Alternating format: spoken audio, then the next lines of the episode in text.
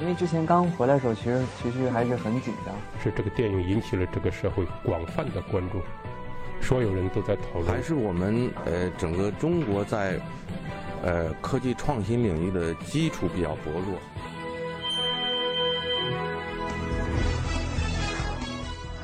影响有影响力的人，中国新闻周刊。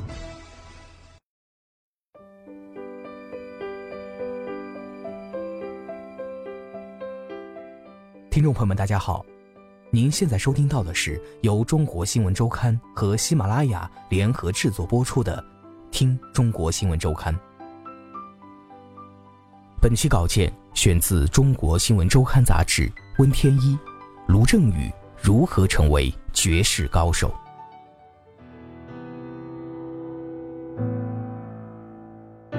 他看起来依旧像是一个硬朗中略带清秀的小镇青年。带着湖南口音的普通话，尾音拖得略长，所以自带一点喜剧效果。七月七号，作为电影导演与编剧的卢正雨所创作的第一部剧情长片《绝世高手》登陆院线。而在此之前，这个大部分人听起来还略微陌生的名字，是与另外一个鼎鼎大名的人物连接在一起——周星驰。曾经，他是周星驰的粉丝。那个时候最大的理想是在他的电影里演一个角色，躺在地上的尸体都行。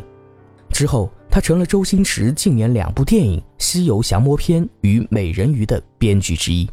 现在，他开始独立拍摄属于自己的电影。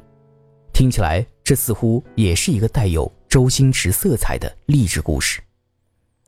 创作《绝世高手》的剧本，卢正雨前前后后几乎花费了三年，大纲构架。添上血肉，推翻、重建、再推翻，最终一步步接近正确答案。对于自己的第一部作品，卢正雨非常小心翼翼，就像绝大多数喜剧创作者一样，他们远没有荧幕上或者大众印象中所想象的那么即兴或者随意，仿佛笑点俯拾皆是，如同节日的烟花一样火光四溅。卢正雨不是这样。在拍摄《绝世高手》之前，除了周星驰的两部片子，他已经完成了网剧《嘻哈四重奏》的五季，并且创作了短片版的《绝世高手》，在网络上积累起了一定的名气。他在随时等待着一个变化。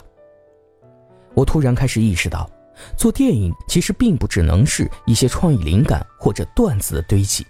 它更需要一个扎实的一百分钟左右的故事以及各种技术的支撑。卢正雨这样对中国新闻周刊说：“在三年的时间内，作为一个理工科学历背景、非科班出身的草根电影导演，卢正雨开始系统的学习一名正规电影导演所需要掌握的一切技能。但技术并不难，认真去学就可以了。真正严酷的还是剧本。我要最终写一个自己能够胜任，并且还带点刺激与挑战的故事。”作为一名美食、功夫以及漫画的爱好者，卢正雨最终想到了将他们都结合在一起的创意。一个一心想着要发大财的混混卢小鱼，因为一个骗局误闯入了一条虽然身处现代城市，却带有浓厚八九十年代背景的堕落街上。他在这里卷入了美食的江湖，并且最终遇到了爱情，成全了自己。在卢正雨看来。这部片子真正寄托情怀之处在于，时代发展和变化的太快了，所以我们越来越怀旧。我特别想让大家一起重温小时候的美好。《绝世高手》有几款预告片中，在以范伟为主角的一款中，作为一个隐藏在俗世人间的隐退高手，他一边织着毛衣，一边用带有自己独特韵律感的节奏说着台词，背景音乐是屠洪刚的《中国功夫》。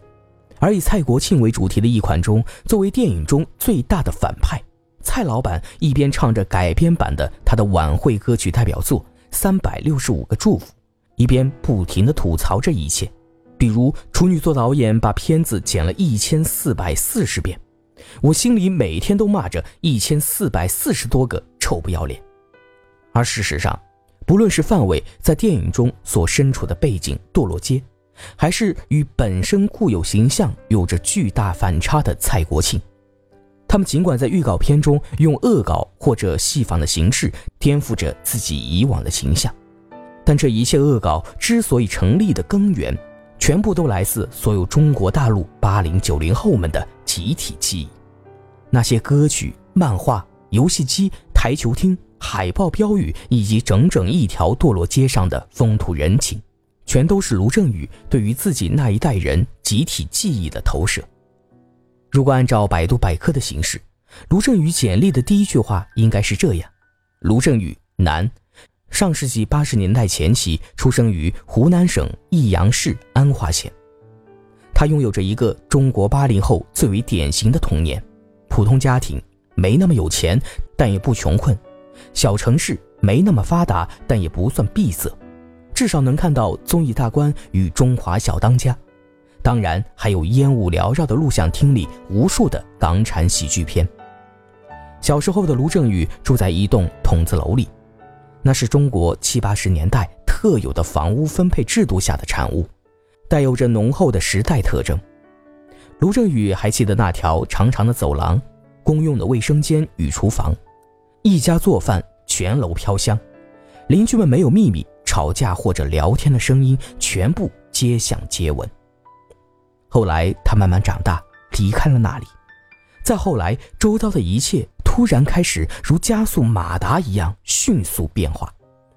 身处其中的他，觉得一切都在飞速的运转。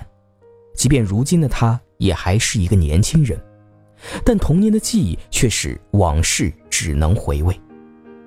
他要在电影中挽住时光。卢正雨为绝世高手特意搭建出了一条真正的。堕落街，这个名字的灵感来源于曾经存在于湖南长沙岳麓山大学城附近的一条真实的街道，里面提供着小吃、住宿、补习以及其他各种可能略带暧昧色彩的服务。它在2008年被拆除，在卢正雨看来，堕落街正代表着他一去不回的往昔时光。在电影中。卢正雨给堕落街上的每一家店铺都取了名字，比如夏师傅理发店、综艺大观小龙虾店，街上还散落着游艺厅、卡拉 OK 以及新华书店，墙上贴着似有新人的海报标语。而在电影中，他还特意运用了一个俯拍镜头，在一片光滑灿烂的城市夜景中，堕落街如同一个老房子的天井一般，突兀地存身在现代都市中。就好比隔壁三米就是国贸 CBD，而退回三米就是我的童年。卢正雨这样说。对于卢正雨来说，他永远无法忘记自己在中学时期第一次在电视上看到电影《喜剧之王》的时刻。其实，在那之前，作为一名小城少年，他已经正儿八经地看了大量港产功夫喜剧以及各种漫画书籍。还曾经因为迷恋功夫电影，正式去学习武术，